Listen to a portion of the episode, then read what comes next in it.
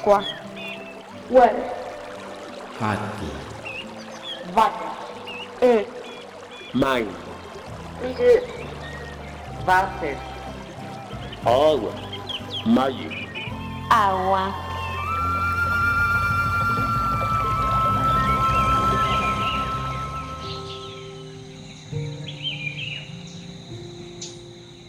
Que nada te asuste sobre la tierra, pues contigo nació el que acompaña tus pasos, alma de tu ser, al que para guardarte mandaron tigres, árboles y peñascos. Poesía. Irma Pineda Santiago.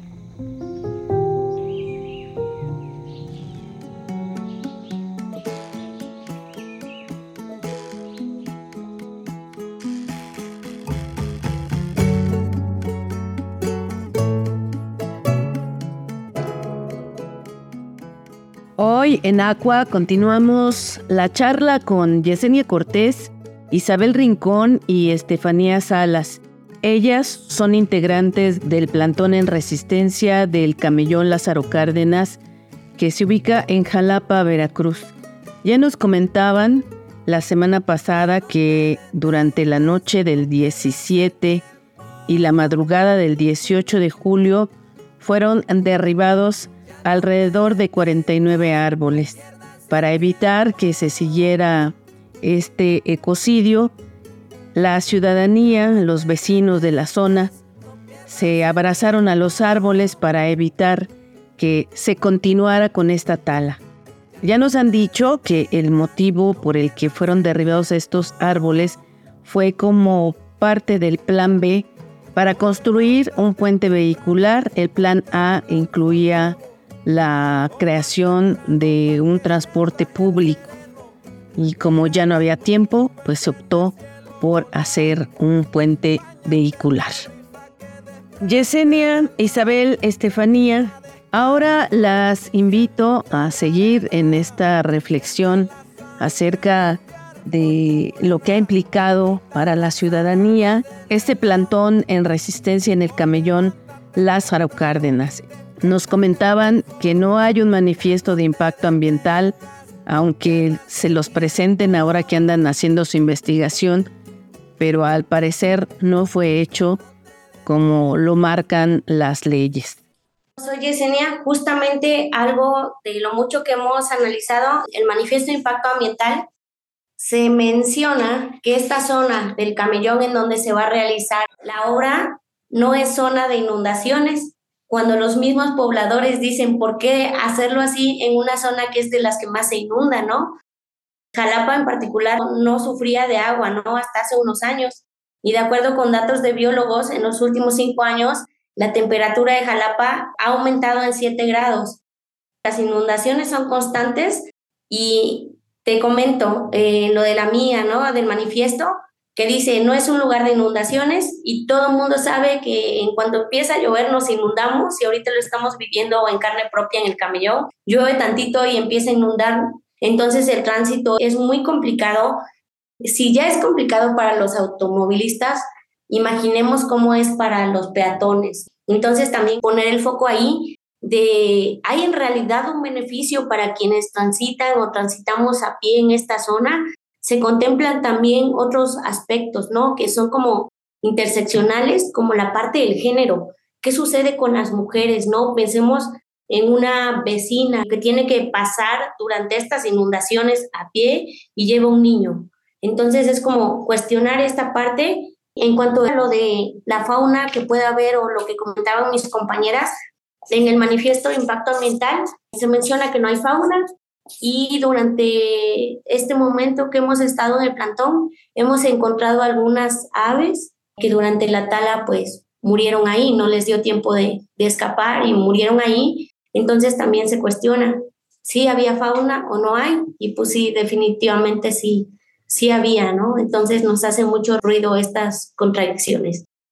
Soy Isabel Rincón. Me gustaría agregar al punto de las inundaciones, es que Aparte de que vemos aquí en el camellón que evidentemente se empieza a inundar, incluso hay como pues diferentes orografías de la misma carretera que van hacia abajo y luego hacia arriba, se hacen como pozas en algunos lados.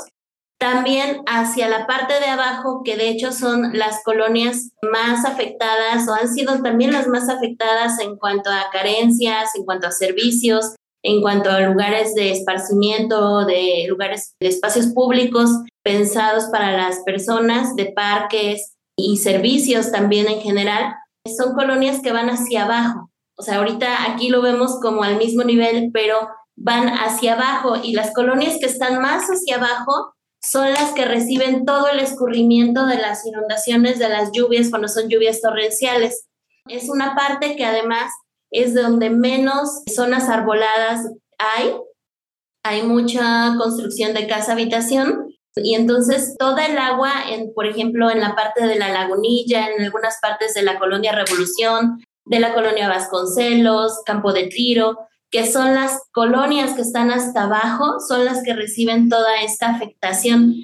Y también que es como un borde frontera, ¿no? Se va a convertir en un borde frontera en el que va a ser muy difícil pasar de un lado a otro, acceder a servicios y rutas de un lado a otro, porque vamos a tener que dar la vuelta, no sabemos hasta dónde, ¿no? El gobernador nos hablaba como de solamente dos semáforos, o sea que esto va a ayudar a que el tránsito se haga más ligero y más rápido para los automóviles, porque solo se va a reducir a dos semáforos todo este tramo carretero y eso nos pone a pensar entonces por dónde los peatones vamos a cruzar. No, olvidar que estas obras pues nos vulneran a quienes, a los automovilistas eh, para los cuales está creado este puente, que incluso muchos de ellos han brindado su firma y no están de acuerdo. Sin embargo, es para los que está hecho, ¿no? Y es una minoría. De parte de este lado, la mayoría de estas colonias que te mencionaba las personas nos movemos o a pie o en bicicleta o en transporte público. Muy difícilmente nos movemos en automóvil. Este beneficio sería solo para los automóviles, porque incluso rutas de autobuses ni siquiera hay muchas que pasen por esta ruta de puente. Y además sabemos que los autobuses tampoco pueden subir a los puentes, se van por los bordes. Porque además se nos plantea como un proyecto de interés mayor cuando la mayoría de la población no va a ser beneficiada. Nos comentaba una especialista que vino a dar una charla, porque siempre solo a las ingenierías, y claro que tienen que, que estar, pero porque las ingenierías solo ven este punto de movilidad, de materiales eh, que son aptos para los autos, pero que incluso también podría haber materiales que pudieran filtrar la lluvia, eh, como otras maneras de hacer ingeniería no se están contemplando, por supuesto, y pues estamos como en planes de desarrollo de los años 70 que no son actuales a las necesidades que la población actual tiene en la ciudad de Jalapa y en cualquier parte. ¿Han recibido algún tipo de represión? ¿Los han intimidado en este plantón o están yendo ustedes de manera digamos que libre y pacífica.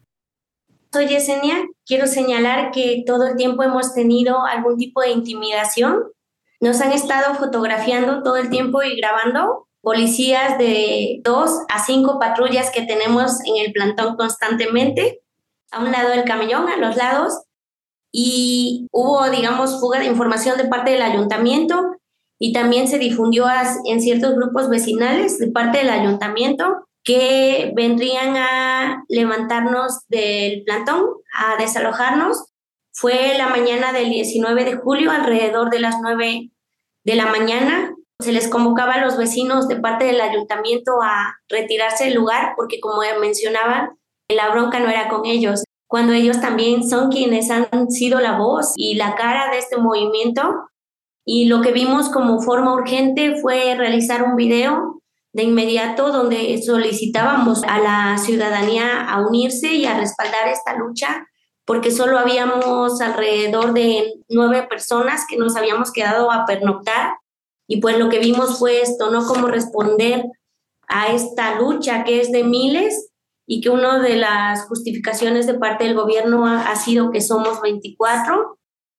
En realidad no somos 24, somos 16.255 ciudadanos firmando para abogar por una consulta y si se puede replantear un proyecto y que también lo que hemos buscado es que Comisión de, de Derechos Humanos nos otorgue una medida cautelar de protección. Ya hubo una promovida por el Parlamento de Abogados de aquí de Jalapa. Hubo una negativa de Comisión de Derechos Humanos, pues la justificación fue que lo que se hace en este movimiento es defender los árboles y que los árboles no tienen derecho. Cuando sabemos que hay marcos legales, principalmente a nivel latinoamericano, donde la tierra, los ríos, los árboles son objeto de derecho. Esto que se hizo con ellos en otros lugares sería juzgado como un intento de asesinato o consumación de asesinato hacia estos seres vivos. Y pues ahorita igual hemos tenido también la visita de una integrante de derechos humanos que hizo una observación en el lugar y pues esperamos la resolución sea favorable porque esto sí podemos nombrarlo como un ecocidio y de que a nivel humano, si lo tomamos así, está siendo vulnerado nuestro derecho a un medio ambiente sano y pues también a nuestra forma de expresarnos y de manifestarnos como ciudadanos. Esto fue un ecocidio. Esto no se consultó. No somos 24, somos 16.255, más los que día con día siguen firmando, porque quiero señalar que seguimos recolectando estas firmas el plantón sigue en pie, en ningún momento se está bloqueando circulación, la circulación es normal y pues aquí vamos a seguir hasta que la voz ciudadana se haga costumbre. Si estamos fuera de la ciudad de Jalapa, ¿de qué manera podemos seguir el trabajo que están realizando y no solo seguir, sino también apoyar? Eh, hola, soy Isabel Rincón y bueno, para todas las personas que están y que no están en la ciudad de Jalapa, una forma en la que pueden ser también partícipes de este cambio, pues es difundiendo lo que va pasando con este tema, difundiendo también las charlas que se dan desde Sumando Voces. Hay tres colectivos que mediante sus redes sociales ahí podemos ir siguiendo. Una es Cosoali, es C-O-O-S-O-A-L-I.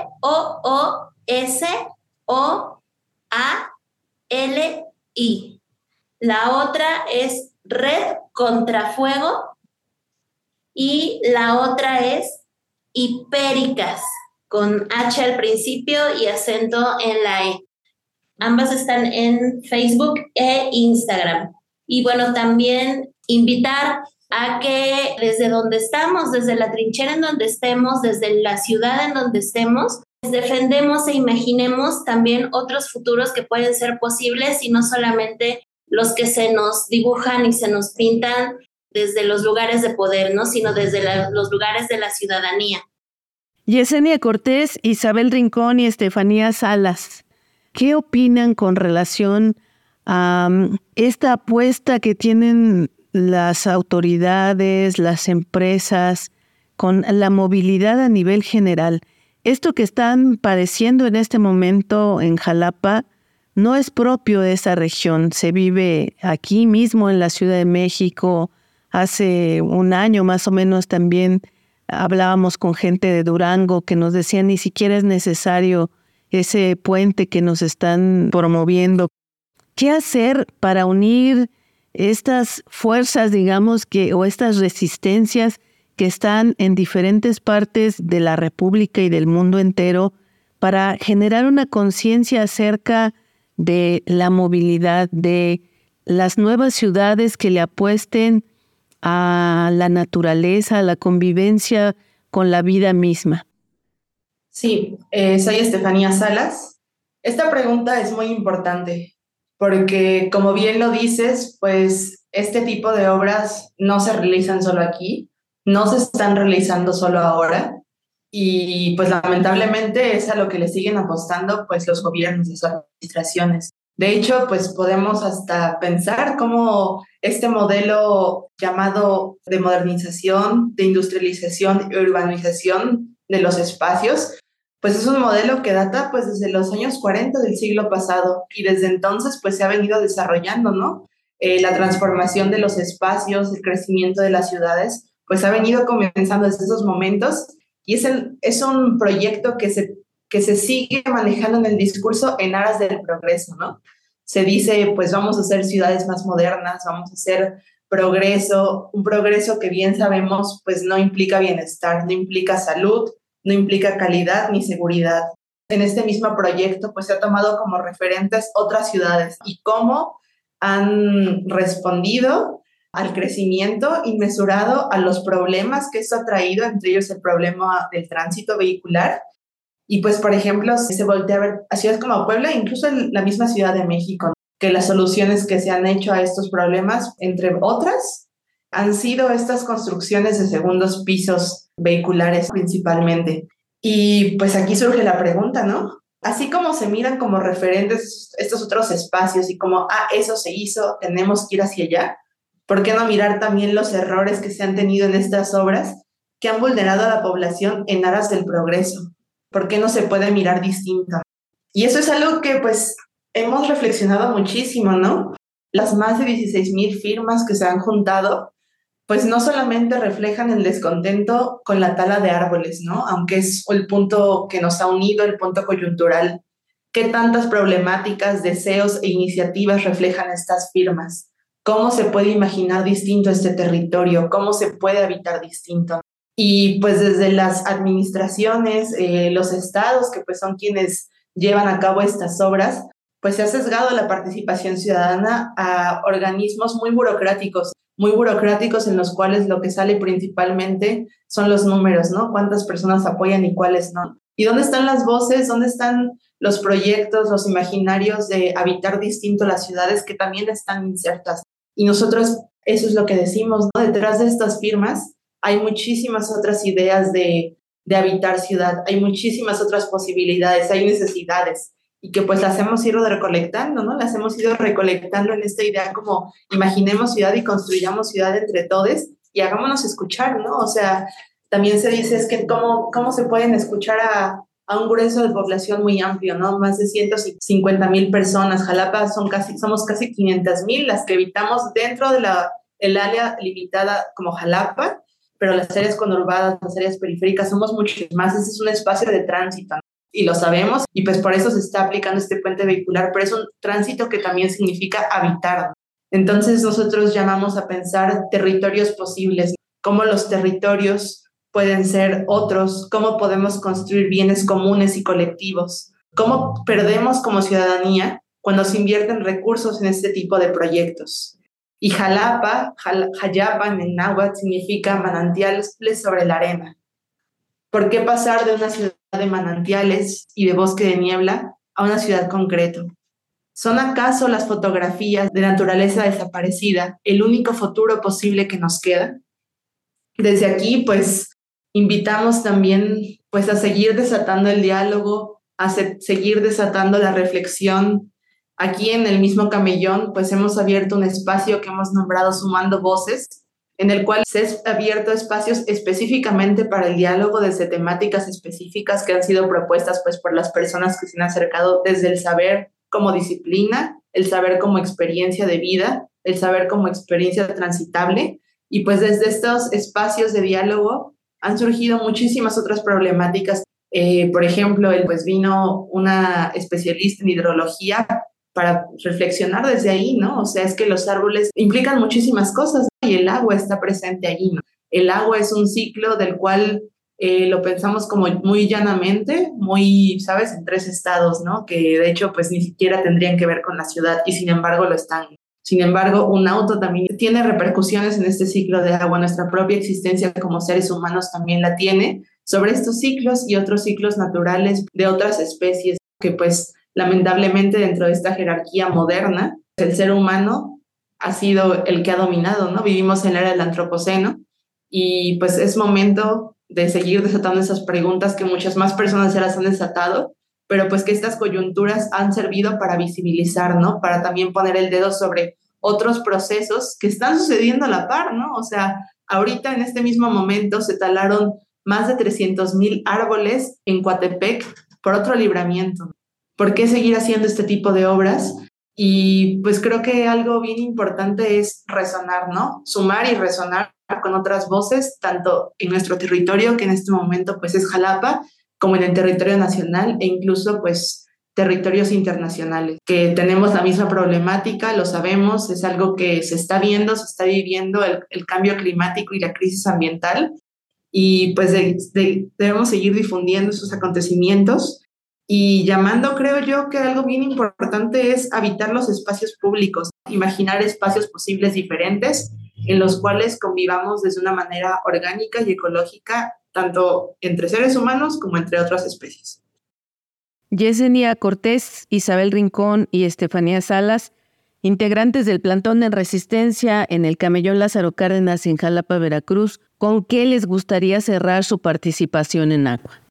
Bueno, soy Yesenia y creo que es muy importante resaltar el acuerpamiento que nos ha dado la ciudadanía en general, la ciudadanía jalapeña, también a nivel regional, gente que se está sumando desde otros lados, ¿no? Desde estos espacios que se aperturan, no solo en lo vivido, sino también en lo que experimentamos y pensamos, justo como este espacio que nos brindas. Estos espacios de difusión son plataformas para nuevas formas de reexistir y de coexistir. Entonces agradecemos porque en realidad las firmas que tenemos completas son 16.255, pero nos comentaban que hay alrededor de un total de 19.000 firmas. Y pues queremos agradecer eso y sentir que estos territorios que nos construyen también nos invitan a ser colaboradores nuevos, ¿no? De, de una construcción del habitar y del ser. Soy Isabel Rincón. A mí me gustaría invitar a todas las personas que nos están escuchando que siempre estemos cuestionando las maneras de cómo se construyen nuestras ciudades, nuestros hábitats, nuestros territorios, eh, tanto desde nuestro cuerpo hasta todo el planeta, el universo, ¿no? todo nuestro territorio que de alguna u otra manera estamos habitando y pues a organizarse, ¿no? A, a, ir desde ahí, a repensar otras maneras de ser, de estar. Yo, Yesenia, quiero agregar algo. Dice que cuando un árbol es destinado a tala por autoridades o por empresas, lo marcan con un círculo rojo. Y si son varios, con un número. Aquí estaban marcados los árboles con una pintura de color morado, los 64 árboles que iban a caer. Quiero nombrar que quedan en pie el árbol con el número 33, el árbol con el número 34, el árbol con el número 35, el árbol con el número 39 y dos árboles sin número en pie, pero con un muñón de árbol talado y su tronco, a los cuales ya hemos intentado sanarlos con una mezcla de cera de miel. De estos árboles que nombramos y que quedan en pie, rendimos honor a los caídos, que hemos dicho Cayeron 49 árboles, pero levantaron miles de conciencias. Y eso es lo que queremos sumar. Sin palabras, la verdad, Estefanía, ¿quieres decir algo? Sí, yo quisiera cerrar con la idea de habitar. Habitar no nada más se hace desde la planeación, desde la mente, desde la inmediatez. Habitar significa convivir también. Y así como convivimos pues entre seres humanos, pues también convivimos con esta naturaleza, nuestra naturaleza que se nos ha dicho ajena, se nos ha dicho que es otra, y no es así, ¿no? Habitar significa hermanarse también con estas naturaleza, estas plantas, estos animales. Y el acto de que hemos hecho de salvar estos árboles, pues nos atraviesa en la vida. Somos unas en vida con los árboles y seguiremos aquí en pie hasta que estos árboles puedan ser preservados, imaginando siempre con un futuro abierto otras posibilidades de habitar estos territorios. Hablamos también desde la voz de nuestra animalidad. Somos seres humanos, somos seres naturales, somos seres animales y desde ahí habitamos este territorio. Bueno, pues muchísimas gracias de verdad, Yesenia Cortés, Isabel Rincón y Estefanía Salas. Deseamos que todo llegue a un final benéfico para la ciudadanía, sobre todo para el medio ambiente, por supuesto, y que tenga de alguna manera una incidencia o que sea un parteaguas para que a la ciudadanía se le tome en cuenta para la planeación pues de las ciudades. Creo que tienen que cambiar las formas como ya lo manifestaron en esta entrevista. Muchísimas gracias. Gracias, Marlene.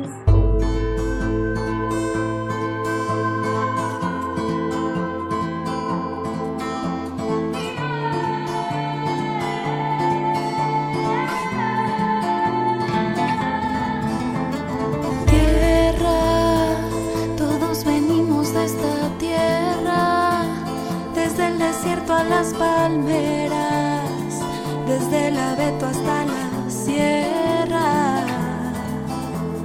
Tierra que se derrumben las fronteras, que grite fuerte la conciencia y que el amor sea la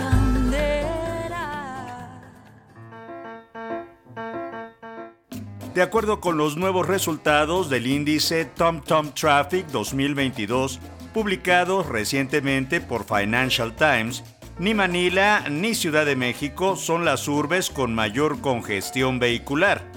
Bogotá es la ciudad con peor tráfico vehicular del mundo, con un promedio de 132 horas perdidas al año por los conductores en los congestionamientos viales o trancones, como les llaman en Colombia, provocados en horas pico. El índice estudió el tráfico en 390 áreas urbanas importantes en todo el mundo. Las comparaciones del TomTom Traffic 2022 se basaron en el tiempo necesario para conducir un viaje de 10 kilómetros hacia y desde el trabajo durante las horas pico congestionadas en relación con el mismo viaje en condiciones óptimas con tráfico fluido. La ciudad que le siguió a Bogotá fue la capital de Rumania, Bucarest, donde los conductores perdieron en promedio 107 horas atrapados en el tráfico en hora pico. A esta le siguen la capital de Filipinas, Manila, 103 horas, Bangalore en India, 102 horas, y la capital peruana, Lima, 101 horas. Por el contrario, la Meca en Arabia Saudita se clasificó como la ciudad menos congestionada según esta métrica, con un promedio de 8 horas perdidas por el tráfico durante las horas pico de desplazamiento cada año. La ciudad italiana de Siracusa fue la única ciudad europea que se ubicó en la lista de las 10 menos congestionadas. Ralph Peter Schaffer, presidente de tráfico de TomTom, explicó que el problema fundamental es que demasiada gente quiere conducir al mismo tiempo en la red de carreteras. Los factores clave de la congestión son la capacidad limitada de las carreteras en los centros urbanos históricos, las ciudades con un número creciente de automóviles en las carreteras y la falta de infraestructura de transporte público. Si no se hace una inversión masiva en sistemas de tránsito, las consecuencias son una mayor congestión, señaló. Durante los 12 años consecutivos que TomTom ha evaluado el tráfico en ciudades de todo el mundo, la congestión ha empeorado cada año, con excepción de 2020 por la pandemia del COVID-19. Schaffer dijo que dado que la congestión es mala para los negocios, particularmente en industrias como la logística, las ciudades deberían usar datos para planificar e invertir de manera efectiva en opciones de transporte multimodal.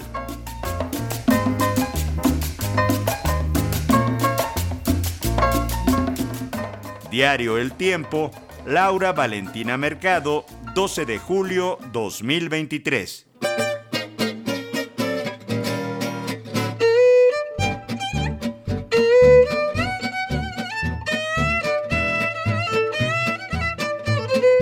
Participamos en este programa Antonio Fernández, Lourdes Garzón, Marlene Reyes, José Ángel Domínguez y María Felicitas Vázquez Nava.